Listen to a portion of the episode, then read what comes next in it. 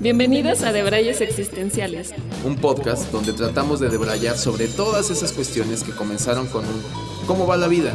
Y sin saber cómo, ya estás hablando de la profundidad del sentido de la vida. Y aunque estamos lejos de tener las respuestas, creemos firmemente que podemos jalar del hilo para estar más cerca. Soy Chiso. Y yo soy Haru. Acompáñanos a indagar en todo. Sin la pretensión de nada. Hola a todas y a todos, bienvenidas y bienvenidos a un episodio más de Debrayes Existenciales. El episodio de hoy los vamos a llevar. Ah, vamos a, llevarlos en un viaje para ver más allá de lo, de lo evidente. Exacto. O bueno, adentrarnos un poquito más hacia qué, queremos decir con ver más allá de lo evidente. Eh, queremos explorar eh, pues no sé, como este, bueno, nosotros lo llamamos el mundo de lo sutil, que son como estas pequeñas cosas que, o bueno, a lo mejor ni tan pequeñas, ¿no? Sino son como estas cosas que pasan que a simple vista no los podemos percibir o a simple, o sea, así como que es difícil de, percibir. Entonces de eso vamos a, a hablar en este episodio con una rica cervecita. Exacto, para como elixir un poco, y de ahí un poco el título que cuando se nos ocurrió hace algunos meses. Eh, para los contemporáneos, eh, partimos de esta frase que recordarán de los Thundercats. Los Thundercats. Los Thundercats, que era Leono. Que es una caricatura muy interesante. By the way, eh, tiene una simbología muy cañona. en muchos sentidos, ¿no? Ya en algún momento eh, no sé si lo hemos comentado aquí o no, pero os recomendamos que lo vean como, para los que se acuerdan, tiene una simbología muy cañona, muy, muy interesante. Y de ahí surgió un poco esta frase, que si nos remitimos específicamente a la caricatura, que para todos los que lo vivimos cuando éramos niños, pues lo vemos como una caricatura. Ahora ya de grandes, si lo llegas a ver, pues era Leonó con su espada, y que se ponía la espada del augurio, que es un nombre del augurio, que es como que hacía eso, le ayudaba a ver más allá de lo evidente. Y para los que se acuerden, y para los que no, googleenlo, eh, que no les tocó quizá, eh, se ponía la espada y emulaba, si se acuerdan, la espada del augurio tenía un, un, ojo. ¿no? Que al momento de que se lo ponía, le marcaba los ojos a Leono y el ojo de la espada le quedaba justamente en la frente.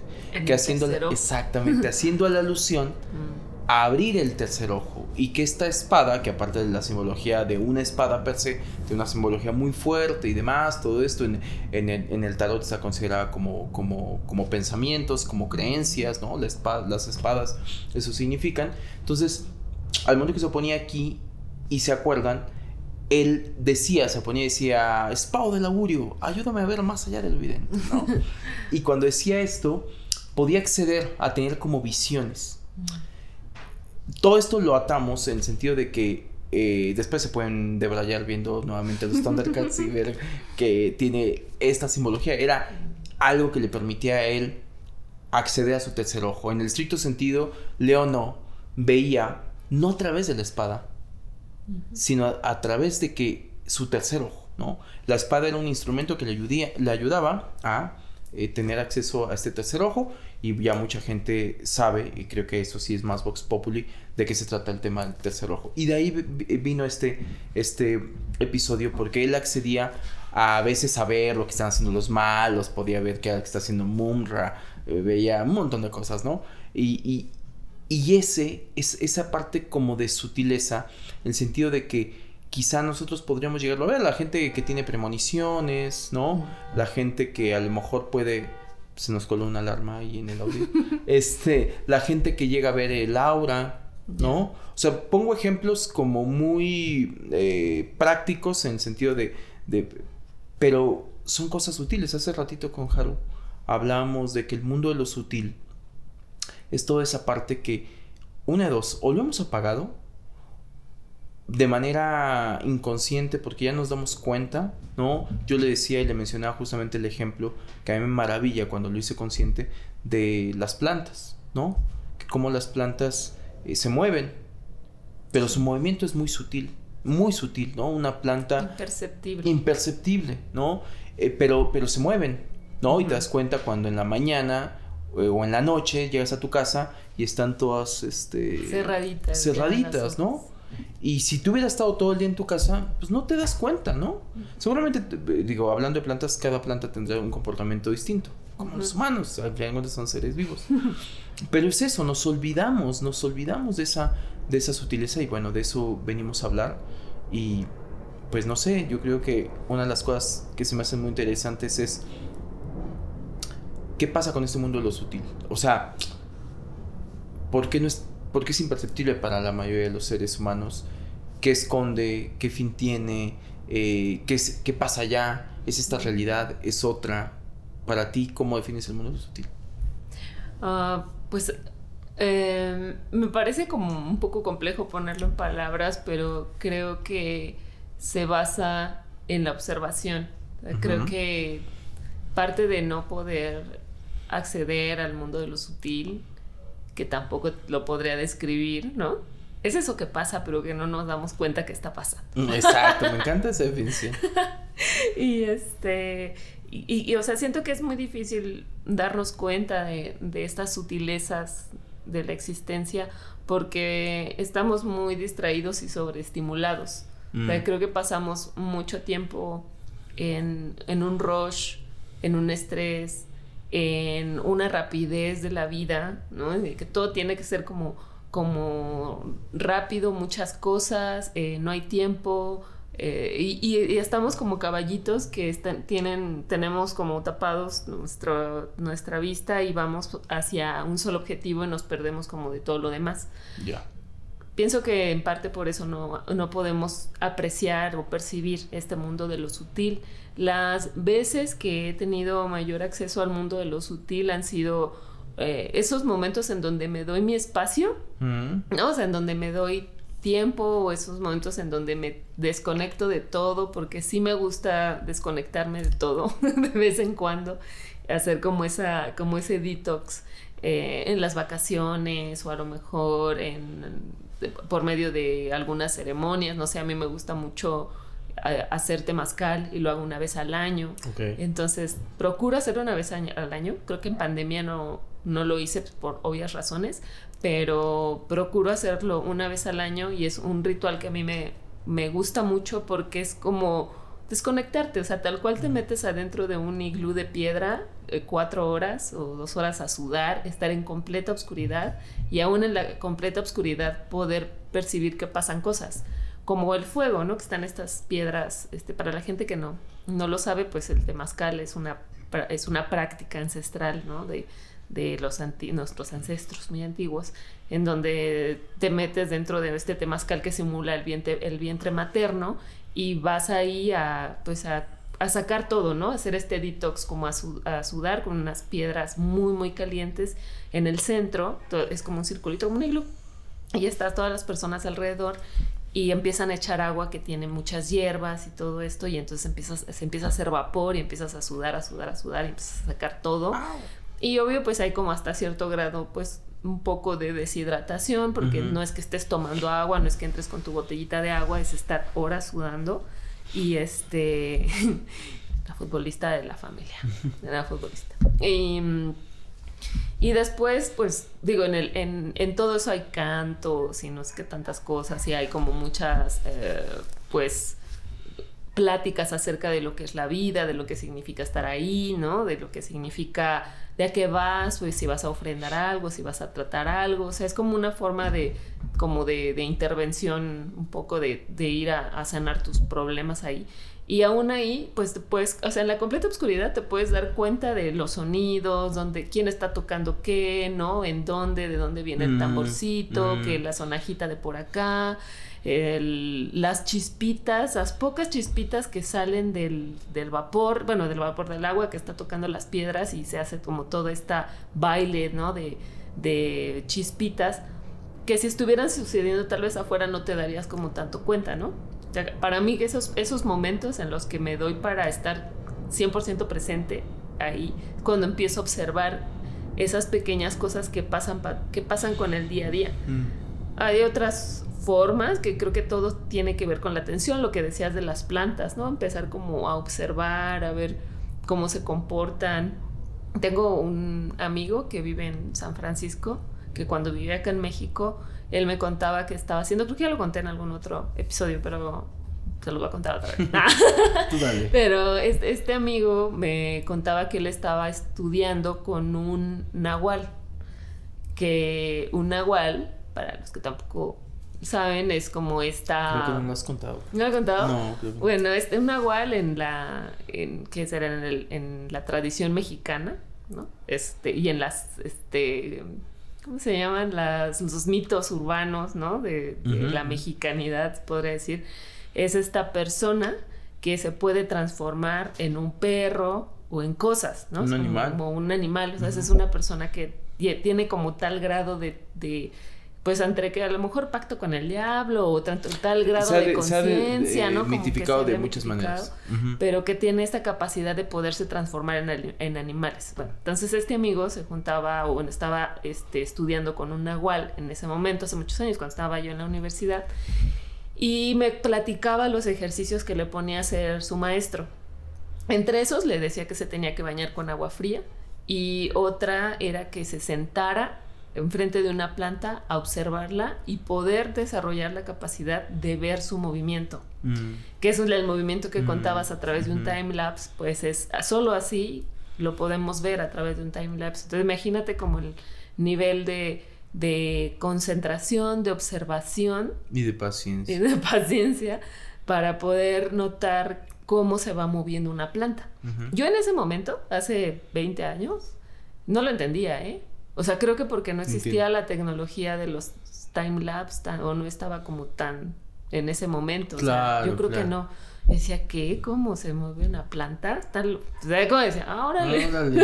Órale. Como cuando el profesor no, no, no sabe qué tarea dejarte y dices, no, no hace un resumen de la monografía. Si ahí viene atrás, ya.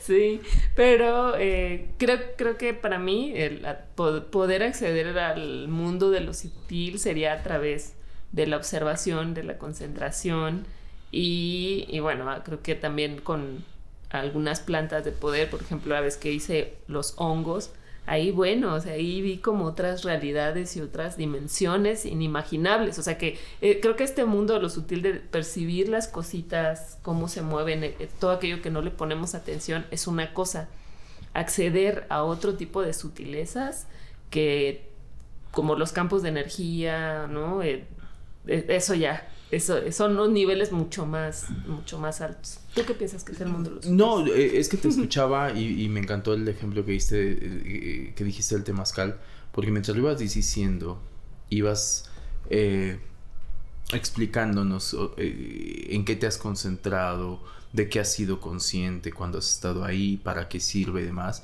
me quedé pensando que es verdad, o sea, es una forma de acceder al mundo de lo sutil, ¿no? Creo que a mí me ha pasado eh, creo que lo definiste bien. Es como, más o menos como todo eso que está, pero que no sabemos que está, ¿no? O sea, eh, yo le decía a Haru en el pre de Braille, yo imagino que si... Eh, sí creo que con lo último que comentaste, decir, bueno, pero cuando he hecho hongos, he visto como otras realidades y demás. O sea, yo creo que vivimos en, en una dimensión, hay teorías de esto, ¿no? Que vivimos en una dimensión y es acceder a esa dimensión, ¿no? Voy a volver a citar a Leono eh, en esta cuestión del tercer ojo, ¿no? O sea, en esta cuestión de decir, creo que a lo mejor se habla y hay muchas eh, culturas en la que justamente hablan del despertar del tercer ojo, que hablan obviamente de, de, esta conexión hacia lo espiritual, por ahí lo lleva, ¿no? O sea, por esta cuestión espiritual te pueda permitir acceder a un mundo eh, en el cual se pueden percibir cosas que en este mundo o en esta dimensión, cuando digo mundo abajo me refiero más a dimensión, no percibimos. ¿Qué pasa en dónde?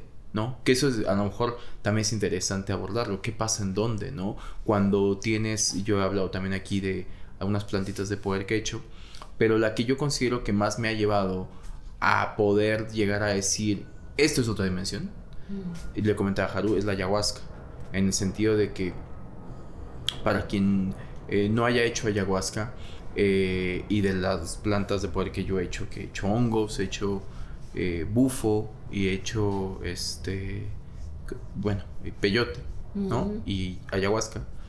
Las, las, plantas de poder, o sea, la ayahuasca en particular, es una planta que todo el tiempo estás consciente, todo el tiempo estás consciente todo el tiempo, no es como que el típico que te dicen, porque también ese es otro mito de las drogas, ¿no? De las drogas, entre comillas, ¿no? De esas plantas de poder, que piensan que te dicen, ay, este, tú en tu viaje, ¿no? Que es como normalmente, cuando la gente no conoce, eh, y, me atrevo a decir que yo fui parte de esa gente, dices, ay, pues ahí lo que viste en tu viaje. Y normalmente cuando la gente habla así, se refiere como si te afugaras y más, bueno, yo decía, lo que tiene la ayahuasca. Como si estuvieras inconsciente. Como si estuvieras inconsciente y estuvieras en una somnolencia. Un eh, trance ahí. En un trance ahí que después vienes en sí y tienes eh, recuerdos de lo que viste o viviste, ¿no? Eh, la ayahuasca no. Es, un, es una sensación difícil de explicar con palabras. la gente que sabe más, que se dedica a eso, los facilitadores, chamanes y demás, te hablan de que entras en un sopor y el sopor no es otra cosa más que ese estado. Eh, eh, eh, Carlos, que es uno de los chamanes jaguar negro, que es con el que llego a ir, él mencionaba, y se me hacía muy interesante su analogía, que decía, es como cuando tú estás en una alberca, tú estás en una alberca, una pileta, no sé qué, como le quieran llamar, este, piscina, estás en una alberca y si alguna vez has hecho este ejercicio de quedarte como a la mitad, ah. de jugar al tiburón, ¿no? Lo digo porque yo juego al tiburón y ya como de aquí, ¿no? Entonces te pones el agua como a, como a ras de ojo, ¿no? Eh, para los que nos están eh, viendo. que sumerges la cara como a ras de ojo y en ese momento, eh, si la sumerges un poquito más, se distorsiona la imagen, ¿no? O sea, no sé si alguna vez han tomado una foto o han visto o han hecho este ejercicio de ver con tu propia mirada, este, un poco quedarte a la mitad y si enfrente tienes a una persona el agua es lo suficientemente cristalina, es como una lupa, ¿no? Ves, ajá, como, como las proporciones aumentadas, ¿no? Lo pongo como ejemplo porque él, él, lo decía así, decía, eh, entrar en ayahuasca es como eso, ¿no? O sea, estar como ahí, en esa mitad, en el que si te sales tantito sabes lo que es la realidad que el cuerpo que estás mirando no tiene esa proporción y está a esa distancia. Si te sumerges, ves el cuerpo expandido, distorsionado y demás, pero sigue siendo el mismo cuerpo, mm. ¿sabes? Que es la realidad y que no. Eso se me hace muy interesante. Entonces, a eso él, lo definía como que es la mejor forma de definir este estado que es el sopor, que es un estado entre el inconsciente y el consciente un estado entre lo que podría, que lo llegamos a alcanzar a veces cuando estamos a punto de quedarnos dormidos, mm. ¿no? Eh, en este momento en el que estás, que hay muchas personas que han llegado a ver, ojo, el estado de sopor, que es ese estado en el que quedarte dormido y no. Hay mucha gente que cuando llegan a hablar de mm, abducciones, llegan a, hablar de ver entes, cosas y demás. Todos los temas que hemos tratado. En Exactamente. este se habla de que hay veces que no se le da cierta validez. Eh, porque dices, seguro soñaste. Seguro lo soñaste. Ya estás más dormido que... Pues bueno, pasa eso, ¿no? Entonces, a, lo que iba con el tema de la ayahuasca es que se me hace muy interesante porque entrar en... O sea, todo el tiempo estás consciente. Todo el tiempo estás consciente y sin embargo pareciera que entras a otra dimensión. Otra dimensión, voy a tratar de escribir mi experiencia. Esto no quiere decir que sea la ley, ¿no? Seguramente cada quien. Pero me, mi experiencia, yo sabes, comparto, pero también está un poco de la mano con algunos testimonios de otras personas que lo han hecho y lo han definido más o menos lo mismo. Coincidencias, ¿no? Coincidencias, ¿no? Puntos de, de, encuentro ahí de, de, cómo es. Y imagínense, amiguitos, no sé, este, imagínense que es eh, yo recuerdo en algún momento estar en viaje a ayahuasca, abrir los ojos, tener esta. o ser consciente, lo que tú decías, ¿no? O sea, más mental, o sea, más consciente de qué es lo que estoy sintiendo. Y a pesar de que, no sé, si me hizo la ayahuasca la hora, que hace una hora que estoy aquí, que estuve aquí, que sigo aquí, este ambiente se ve diferente. Mm. Se ve diferente sutilezas. O sea, pero no es el mismo. Ahora pareciera que el aire se puede sentir, el aire se puede ver, ¿no? O sea, pareciera que eh, puede, podría llegar a sentir la densidad del aire, ¿no? Cosas que, eh, pues no, aunque todos sabemos que el aire tiene un peso, ¿no? Y que tiene que ver con la presión atmosférica, ¿ah? O sea, yo hago así, a excepción de que se condensara y como es un gas y la chingada, ¿no? Todo, todo, eso, pero es, tienes conciencia de que el aire existe, ¿no? Que seguramente quien lo descubrió, pues fue un cuate de observación, de ojo, ¿no? No digo, no tengo ese dato, ¿no? Pero es como de, seguramente cuando encapsuló algo, que así, según me acuerdo, es como se descubrió que el aire eh, era un gas que, que, pesaba, que tenía una densidad, que se podía comprimir, etc, etc, todas las propiedades físicas que tiene eh, el aire que respiramos. Pero ahí lo puedes llegar a ver, o, a ver y, también yo le decía a Haru que una, una, cosa muy común es que cuando tú estás en ese estado, eres capaz de ver la estela que va dejando el vuelo de un mosco, por ejemplo, un mm. mosquito. O sea, un mosquito puedes llegar a verla. Y es muy interesante y mi única explicación, bueno, no mi única, pero una explicación que siento que es, tiene un principio estético y es que si no tuviéramos, si tuviéramos bien despierto siempre ese, esa percepción de lo sutil, sería un layout muy sucio. ¿Sabes? Siento que es un principio de estética. O sea, eh, el término sería como un lienzo muy sucio, ¿no? O sea, es como si todo, o sea, si yo muevo la mano para los que no están viendo, ah, muevo la mano, una estela. se queda una estela.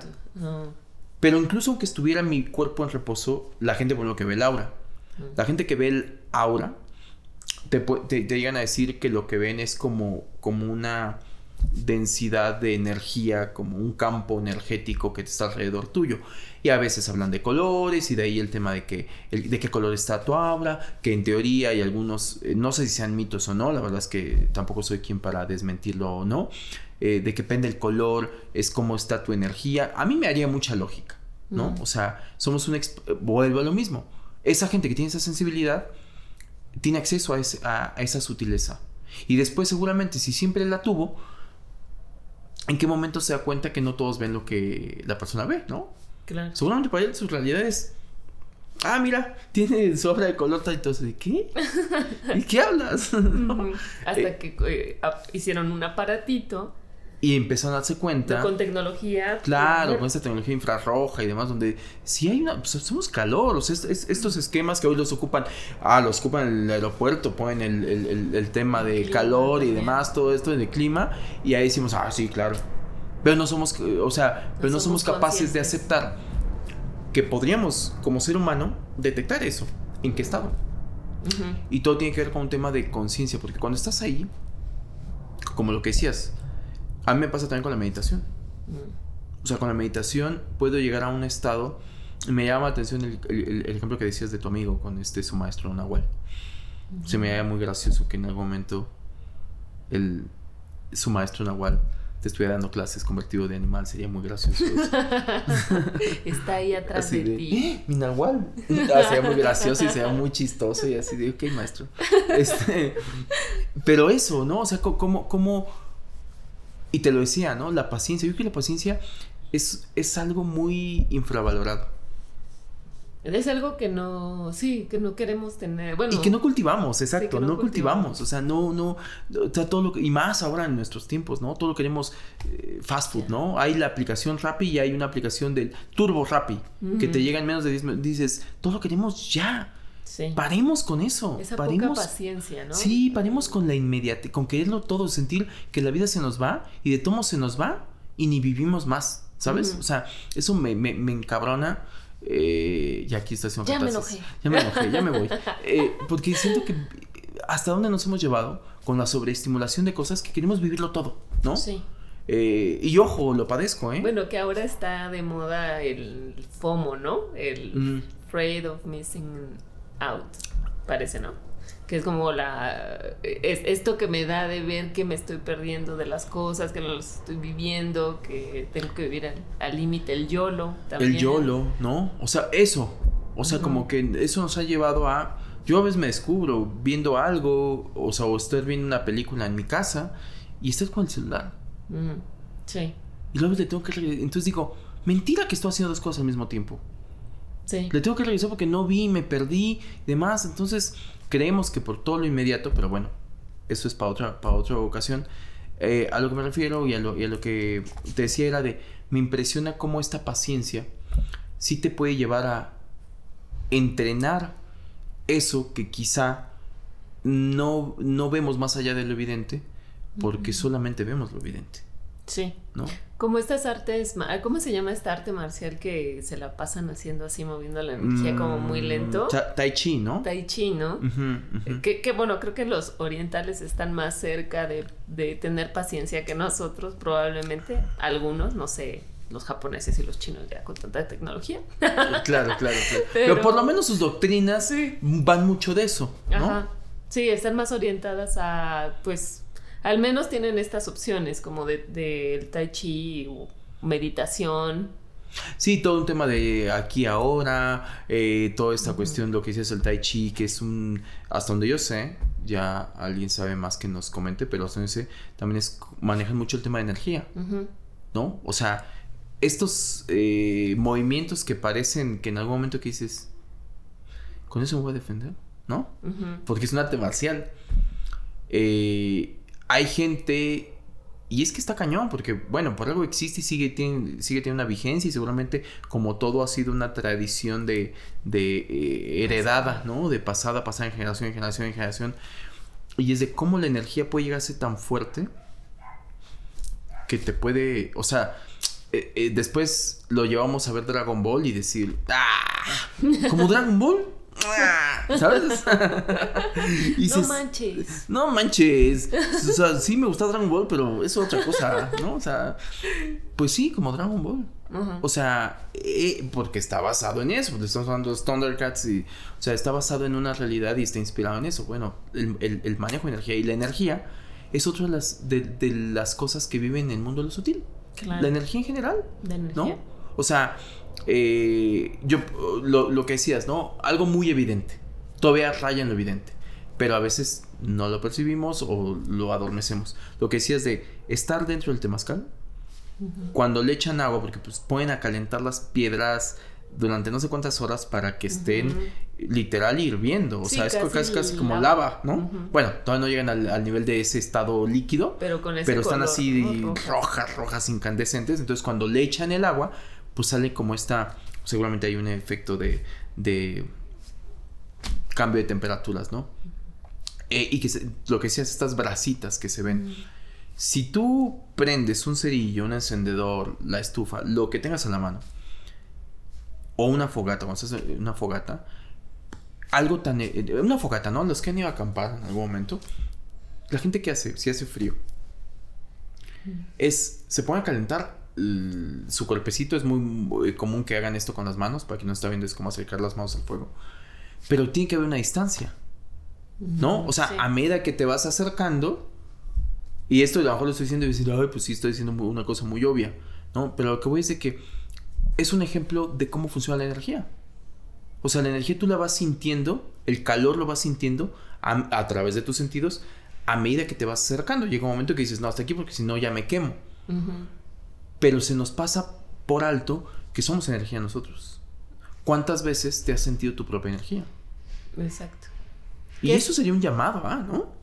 Sí, o sea, lo, lo, lo difícil que es hasta a veces sentir, pues, nuestra respiración. Ajá. No, tan simple. La meditación, ¿qué es eso? La meditación es ser, ser consciente de, tu respiración y paciencia. Sí. No salirte de ahí. Y que no lo no la percibimos, no percibimos ni siquiera lo que nos mantiene vivos, que es la respiración.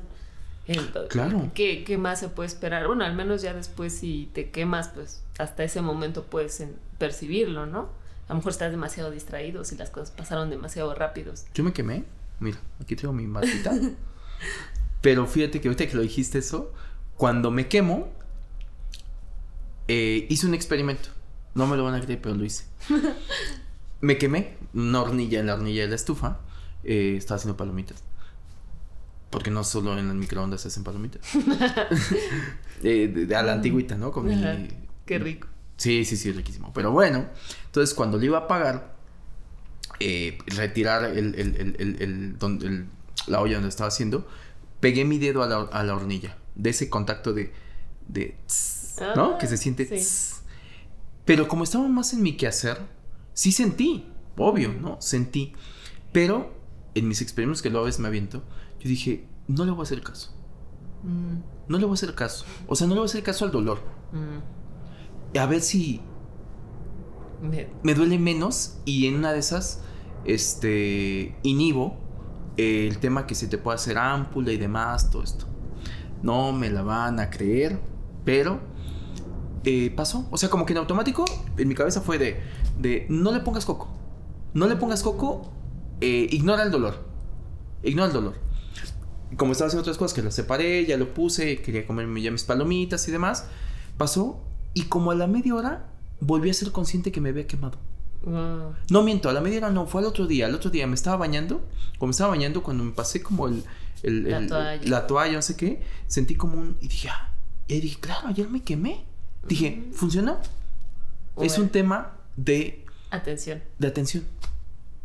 Es un tema de atención. Esto no lo digo porque yo haya descubierto esto. Esto hay estudios en que hablan de que las personas. Eh, ¿Alguna vez eh, te ha pasado que te has cortado y no te has dado cuenta hasta después? Sí, sí, sí. sí. Es, es el mismo principio.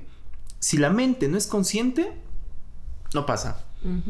Sí, o esta, esta parte como de la que le pones atención, que lo hemos hablado en otros episodios, ¿no? Del observador, en donde pones la atención real, existe. Exacto. Hasta ese momento existe. Hasta ese momento existe. Entonces se me hace eh, increíble, un gran ejercicio.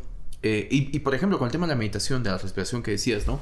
Alguien me lo explicaba de una manera que se me hace muy interesante, que decías, si tú pudieras contar todas las veces que aspiras, o sea, o inhalas, ¿no? O sea, todo es que inhalas. Y cuando tú exhalas, cuando la gente se muere, normalmente le llaman que da su último aliento, ¿no? O sea, que esto viene de que la gente tal cual hace esto mismo. Y ahí se queda. No vuelve a inhalar. Entonces, inhalación es vida. Eh, exhalación es muerte. Entonces realmente nosotros morimos y vivimos durante muchas veces al día.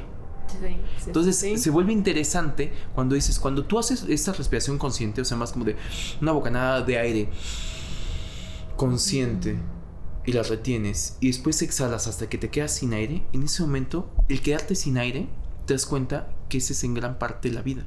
Cuando te quedas sin aire y dices, ay, ya no, ya sentí como que me iba, como que me ahogaba, sentí bueno, te estás muriendo, ¿no? Entonces, se me hace muy interesante como a veces ni siquiera somos conscientes de eso. O sea, no somos conscientes de que en automático hacemos cosas, que nuestro cuerpo hace cosas en automático eh, y que nos mantiene vivos, ¿no? No tenemos que ser conscientes de mandarle la orden al corazón de que bombee sangre, ¿no? No somos conscientes de que los pulmones hagan la contracción de, inhalar y exhalar. Y cuántas cosas más, ¿no?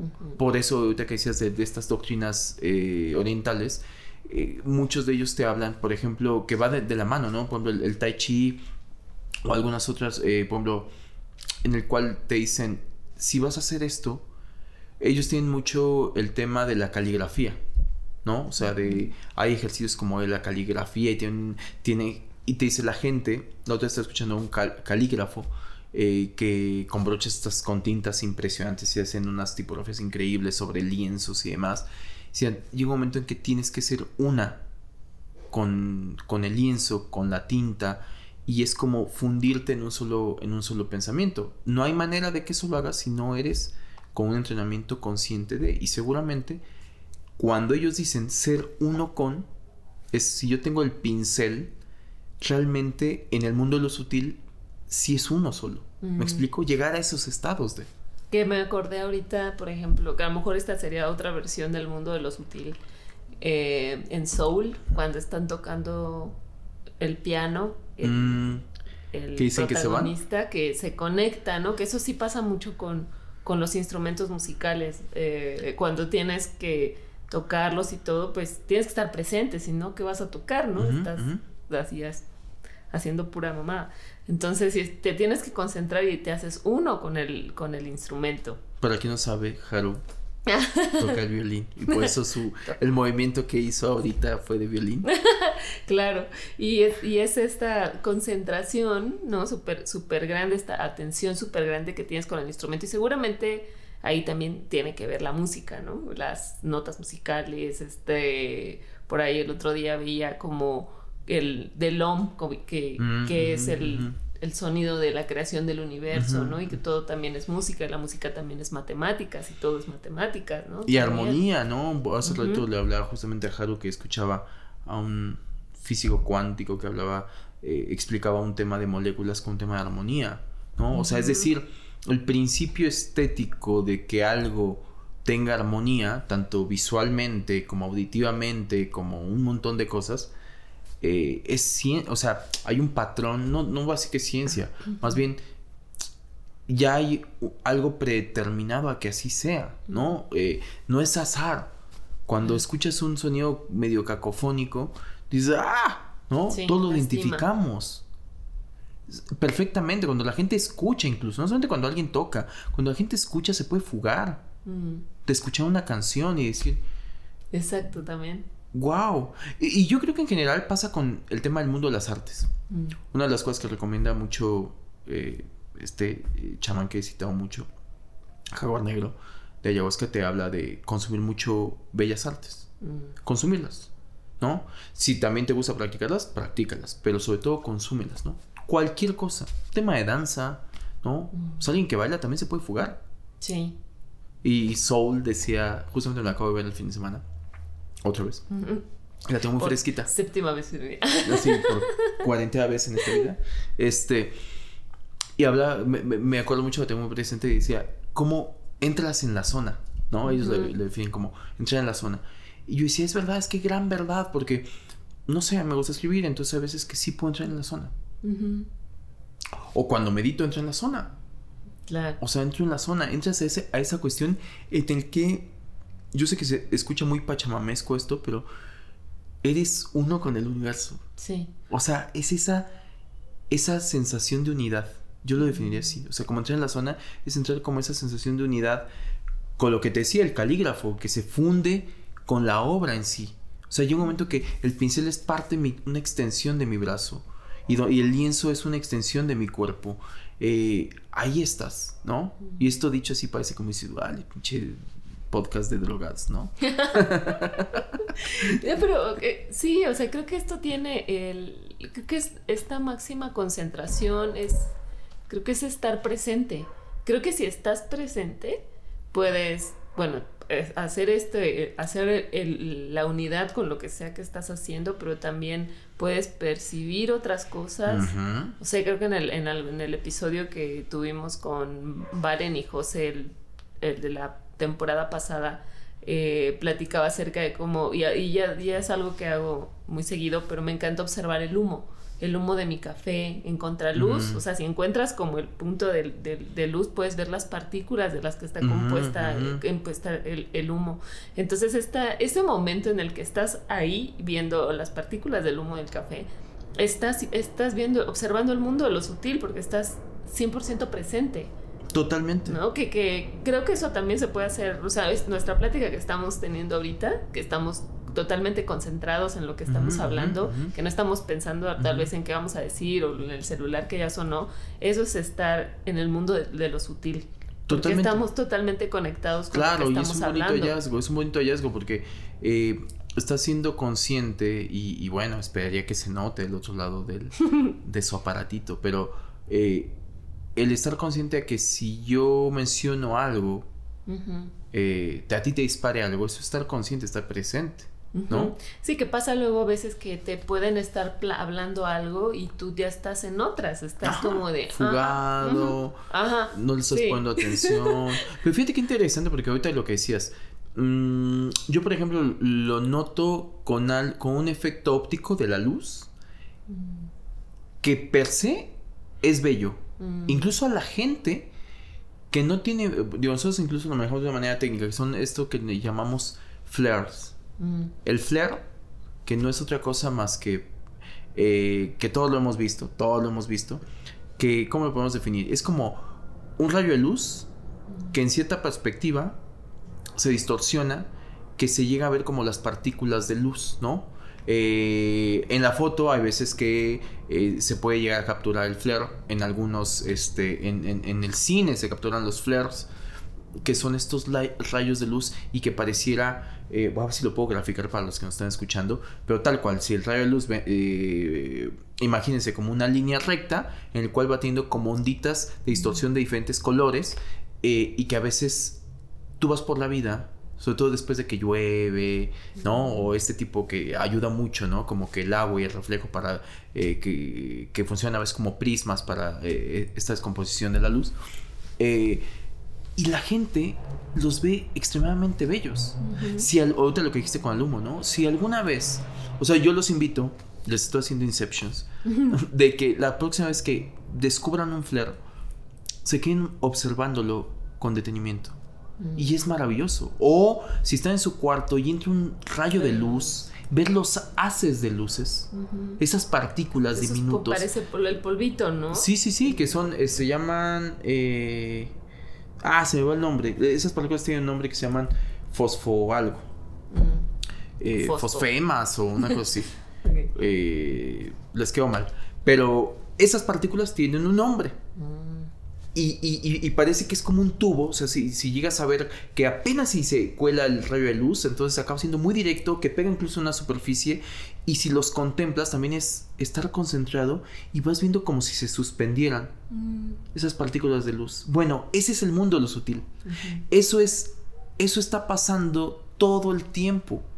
Lo que pasa es que la luz, con ese efecto óptico, además, nos permite acceder a que esas, imagínense, pues si tuviéramos siempre esa capacidad de ver, estaría muy contaminado nuestro layout, como les digo. O sea, sería así como de el, el wireframe de, de, de, las estelas de energía que vamos dejando cuando estamos enojados, cuando levantamos un brazo demasiado rápido, cuando damos un golpe, cuando no sé.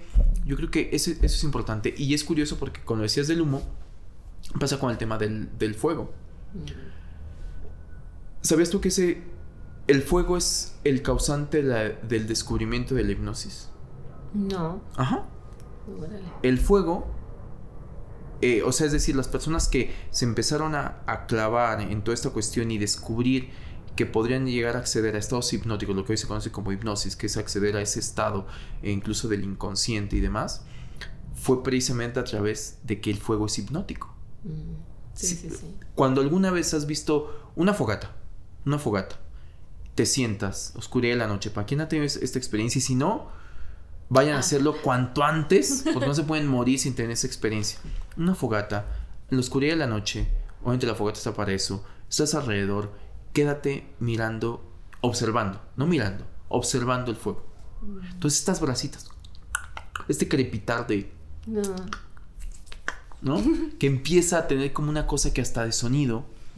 Y como es algo etéreo, porque el fuego es etéreo, no se puede tocar, empieza a tener como esta obviamente, eh, combustión al momento que hace el contacto con el, con el aire. Y, empieza a tener como estos, que llega un momento que estas, este, como lengüetitas de, de, fuego.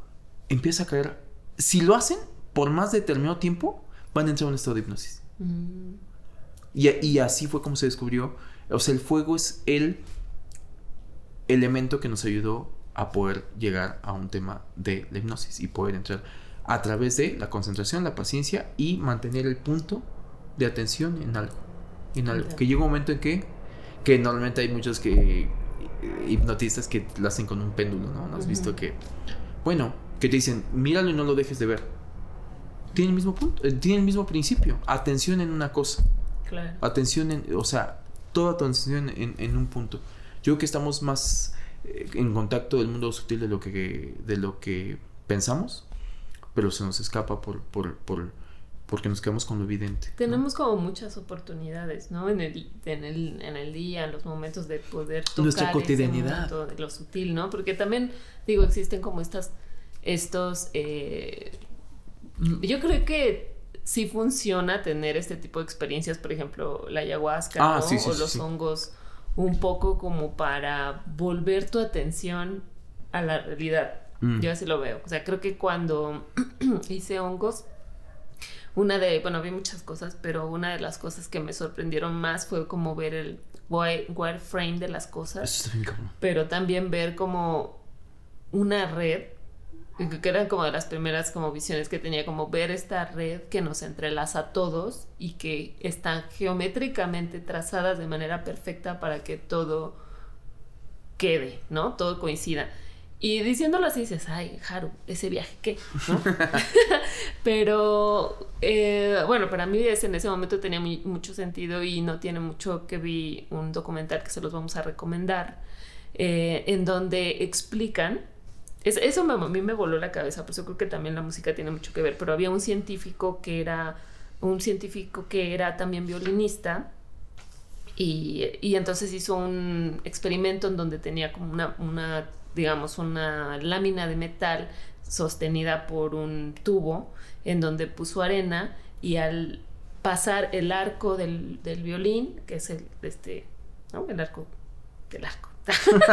el tubo donde tiene para sacar, para sacar la música, lo pasaba por, por la lámina y la arena formaba, o sea, formas de manera simétrica y de cuanto más le tocaba a través de la vibración, las, la arena volvía a formar otra geometría, otra geometría, otra geometría.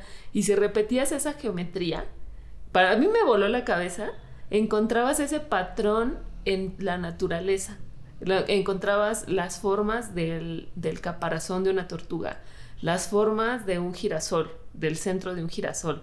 Y, dije, güey, qué loco, ¿no? O sea, a través de la, o sea, evidentemente dije, sí, todos somos, todos, nosotros somos energía, energía vibrando, energía vibrando que construye formas, que construye cosas y crea cosas. Eh, así yo lo vi, ¿no? Entonces me hizo mucho sentido con lo que viví en, en mi viaje de hongos, también de decir esta geometría eh, sagrada, por decirle de algún nombre, o que se encuentra en todo, pero que no podemos ver porque solo vemos la mesa.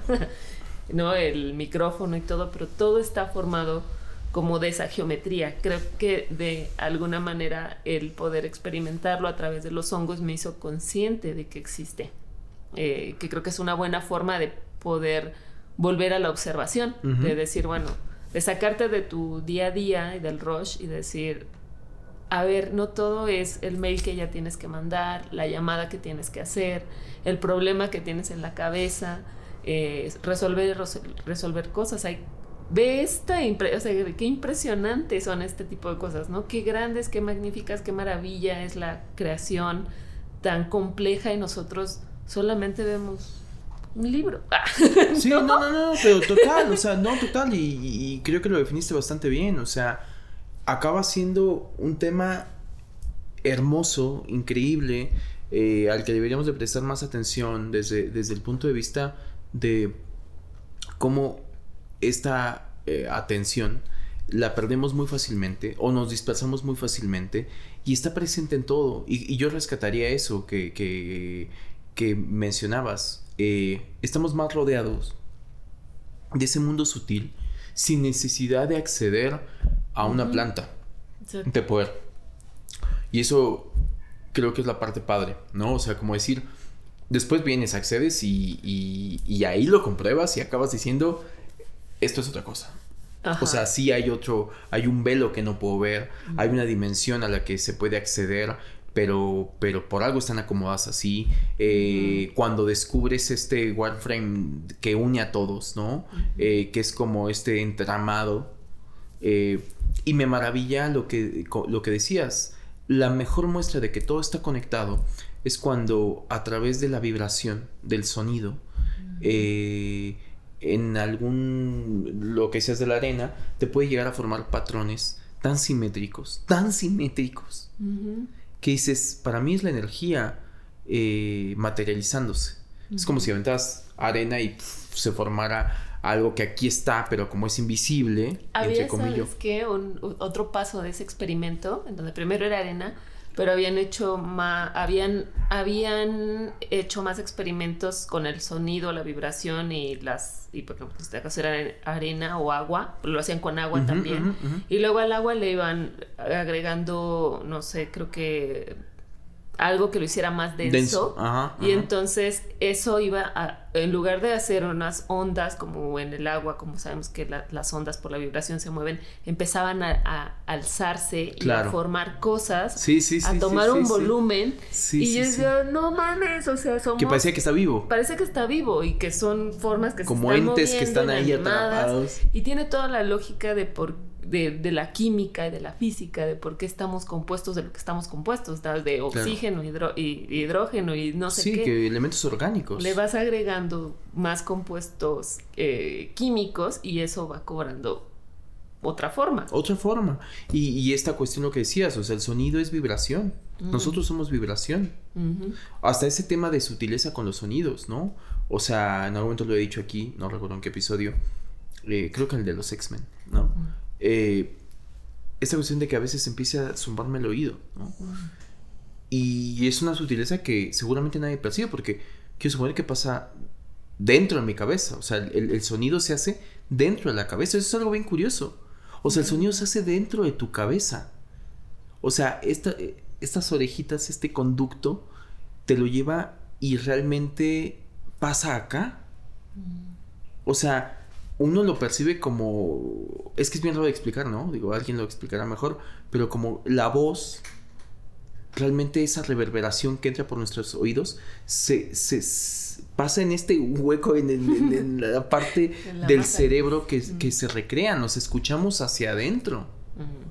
El sonido no pasa afuera, ¿no? O sea, hay una interpretación de sonido. Ay, no mames, claro que sí, ya me volaste la cabeza con eso que acabas de decir. Pero, ¿sabes? Sí, sí. Hay una interpretación del sonido, como hay una interpretación del ojo. Sí. Todo pasa adentro, por eso es que la realidad es subjetiva. Porque es una interpretación de. O sea, el ojo es exactamente igual. Veámoslo así. O sea, eh, no, aunque pasé muy bien anatomía, no me acuerdo muy bien cómo los términos, pero eh, la que es la, parte del el, iris. O sea, este que lo, es por medio de los bastones y demás, todo eso que vemos. Eh, pero es un conducto, o sea, es, un orificio que aparte funciona como el lente de una cámara, ¿no? El diafragma de una cámara que se cierra y se abre para regular el paso de la luz. De hecho, está inspirado en eso la creación de, de un lente de una cámara entra la luz y hay una interpretación que también pasa adentro, una representación mental que pasa adentro. Nada es afuera. el, sonido es lo mismo. O sea, es decir, cuando a mí me zumba el oído, tú no puedes escuchar ese zumbido. Y no lo puedes escuchar porque pasa adentro de mi cabeza. Claro. Sí. Entonces yo te estoy diciendo, ay, está. Como que se quieren comunicar conmigo. tú no lo puedes decir, está loco. Pero te digo, no, no, no, sí. Y hay una sutileza ahí. Y, bueno, yo creo que está increíble eh, ser más conscientes de este. Desde de, todo lo que nos circunda, ¿no? Estamos llenos ahorita de animalitos, me siento como George de la selva. Y, eh, y que hay sutileza en todo lo que te propongas. Poner atención, ¿no? En una planta, en la luz, en una sensación de si tomas una cerveza y, si te pone, o ponle algo eh, carbonatado, ¿no? Gaseoso, que... Unas burbujitas. Es que es increíble, lo que decías del humo del café, ¿no? Eh, bañarte y recibir el agua. Yo, yo, por ejemplo, he de confesar que últimamente hago baños más conscientes, ¿no? Cuando digo más conscientes suena súper eh, hippie, pero es verdad, cuando te das cuenta que nos bañamos en automático. Nos bañamos en automático. A mucha gente le pasa. Nos bañamos en automático. Yo me bañaba en automático. A veces también lo sigo haciendo. Eh, pero es, métete, cierra los ojos bajo el chorro de agua y siente la temperatura. Siéntete el agua, el elemento agua pasando por tu cuerpo. ¿Qué se siente? ¿Cuáles son las sensaciones que se siente? Cuestiónatelo de manera mental. ¿Cómo se escucha? ¿Cómo te baña? ¿Cómo puedes llegar a sentir cierta sofocación si te pones el chorro del agua enfrente y te cae y, respiras el oxígeno del agua, mm. ¿no? A mí me ha llegado a esta ansiedad de decir, ay, y después digo, no me voy a jugar, eso, eso, está en la regadera. Sería una muerte muy tonta, ¿no? Yo creo que se nos escapa mucho eso, ¿no? prender un cigarro para los que fuman o la hornilla y ver el fuego, ¿no? Mm. As- as- as- a mí me pasa hasta Algo que con- fue tan complicado de conseguir ¡Claro! y que ahora lo tenemos Claro, tan con un chispazo. Yo lo veo hasta para prender el boiler, ¿no? Sí. O sea, pum, y cuando le doy el chispazo del encendedor al, al, al, al piloto del boiler, ese, ¡pum! ese llamazo es como, a veces que me quedo pensando, y la flamita azul, ¿no? Muy del boiler. Y así, Y, y si te concentras, puedes ver esas partículas. y el movimiento, también, ¿no? y el degradé de los colores Sí, de, la llama, colores, ¿no? Cómo pasa de azul a un amarillo, naranjita, rojito, y como, eso es increíble. Sí, a mí me, bueno, me encantó este esto que decías ahorita de la luz, del paso de la luz a través de los ojos. Cuando estaba en la universidad y estudié fotografía, uno de los eh, ejercicios que hicimos antes de, de tomar fotos con una cámara era hacer una cámara estenopeica con cartón y cuando la hice, y, o sea, la hice porque me dijeron que la hiciera, pues, Y ¿no? esa fue la primera O cámara. sea, esa fue la primera cámara, pero no, sab- no sabía lo que estaba haciendo realmente, ¿no? Hasta Entonces, que, sí, te entiendo, te hasta que pasó y dije, El resultado. ¿qué pedo con esto? Dices, ¿quién madres? Sí, se le ocurrió Es un genio. esto. Sí, ¿Cómo llegó ahí? Pero esto, esto de, de poner el papel que no tiene nada, ¿no? Es un papel en blanco que tiene químicos y lo que quieras. Y, y con, a través del hoyo de un alfiler en la oscuridad de lo que entra y el tiempo determinado en el que estaba parado, porque tenías Yo no- yo sigo sin explicármelo. Yo sigo sin explicármelo. Y que la- esa imagen que está afuera se, a través de la luz se copia en un papel. Yo sigo sin Es explicármelo. increíble. Yo sigo sin explicármelo. Sí, es- eso es así. Ahora nos, eh, nos tomamos 40 mil selfies y subimos sola en la que nos salimos bien. Y pensar lo mismo, igual que el fuego, ¿no? Que hubo un alguien, o sea, la foto lo vemos como tan descontada, grabar todo el concierto en tu celular y cuando te das cuenta que, Que ya no vas a volver a ver. que no vas a volver a ver nunca, que va a ir al mundo de videos de conciertos grabados en YouTube que nadie más vuelve a ver. Pero eso la cámara es, eh, ¿cómo se llama? Este, estenopeica, ¿no? Que es como la- el principio de las primeras eh, cámaras, que fue alguien, alguien, un genio, que fue eh, Daguerre, ¿no? No, no me acuerdo. Que de ahí venía con las primeras cámaras que era el daguerrotipo, pues, según Mm. yo, bueno, X. Después investigamos sobre la historia de la fotografía, pero eh, el tipo que vino y que se dio cuenta, que yo creo que son, como diría Bob Ross, accidentes felices. ¿no? O sea, que alguien dijo, ah, chinga, a ver si un acc- que alguien a través de observación dijo, ¿cómo funciona esto? Me sigue volando la cabeza. Seguramente eh, gente más estudiada, físicos y demás, te sabrá decir por qué es que cap... Pero ¿cómo es que captas una copia fiel? Fiel. O sea, no es que hay un animalito adentro chingándole que es buen dibujante diciéndote... ¿Quedó? Entonces, eh, más o menos, ¿no? O sea, no, no es un caricaturista de Coyoacán que dice, eh, ni me parezco, ¿no? O sea, te lo capta tal cual. O sea, Sí. que lo mencionas es A través de la luz. a través de la Y luz. de otros este, químicos. A través de la luz. De la química y la, y la luz que. Y que otra vez, todo. ¿Qué tanta luz dejas? Que es como el diafragma de una cámara fotográfica. Entre más abres el diafragma, más luces dejas entrar y probablemente el detalle a captar sea menos. Porque estás dejando mucha luz, entonces por eso es que quedan así como todas este, veladas, ¿no? Sí. De ahí viene el tema de que se veló, es que entró demasiada luz y entonces quedan toda la- todas blancas las fotos. Hablo de, las, de la cámara tradicional de rollo. Eh, sí, qué interesante. ¿Cuál sería tu conclusión? Pues mi conclusión creo que es eh, creo que es esta, ¿no? La que hablamos hace rato. Creo que no necesitamos eh, tener plantas de poder, ¿no? Para poder acceder al, al mundo de lo sutil. Sí ayudan como para que te den una cachetada. A ver, desapendéjate, ¿no? Todo O para que te des un clavado espectacular e increíble y acabes de comprobar que hay otra dimensión y hay un mundo sutil más evidente de lo evidente. Sí, pero estar presente y estar más aten- atenta a, a las cosas, creo que ahí está el mundo de lo sutil, maravillarse con, con, con todo, ¿no? Con lo que somos, ¿no? También nosotros somos una, mara- una maravilla de la nanotecnología, de la naturaleza. ¿no? O sea, somos algo que está pasando... eh, aparte luego no lo, no lo cuidamos, ¿no? O sea, no nos cuidamos o no lo apreciamos tanto, luego no nos gustamos en el espejo, pero somos como una maquinaria de tecnología súper chingona que trabaja sola y que tampoco a veces llegamos a percibir, ¿no? Nuestros ¿cuántas cuándo fue la última vez que sentiste tus latidos? Eso sí, un gran ejercicio totalmente. tus, tus, latidos, tu respiración, el cómo se mueve la sangre en tus venas. Creo que cuando era niña podía veía eso un poco, ¿no? Como observar cómo se cómo late. ¿Por qué es más curiosa? ¿Por qué es más curiosa? Eh, tenías un poquito menos responsabilidades. Sí. El SAT no te estaba mandando mails cada rato, pero Eh, pero totalmente. O sea, ahorita que decías eso de, de las venas, este. Eh, me ha pasado como que a veces, como por recarga muscular, a veces con un músculo como que empieza con un movimiento involuntario, ¿no? Entonces a veces me, me, gusta como captarlo. O sea, puede ser el brazo y más. Entonces eh, lo veo y es como. se mueve. Y el que sea involuntario me da una cosa como rara, ¿sabes? Como observarlo y decir se está moviendo sin que yo lo esté moviendo, pero es mi cuerpo, ¿sabes? Entonces, ver cómo se comportan esas fibras de manera involuntaria. Acá en eh, el exterior, porque en el exterior están... todo el tiempo moviendo. Es, es, que por dentro somos plantas, ¿no? Sí. Por dentro somos plantas que, moviéndose, moviéndose todo el tiempo sin que nos demos cuenta. Ay, qué bonito.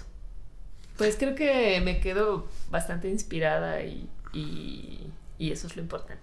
Sí, yo, haría una verdadera y auténtica recomendación a lo que decías hace rato. Eh,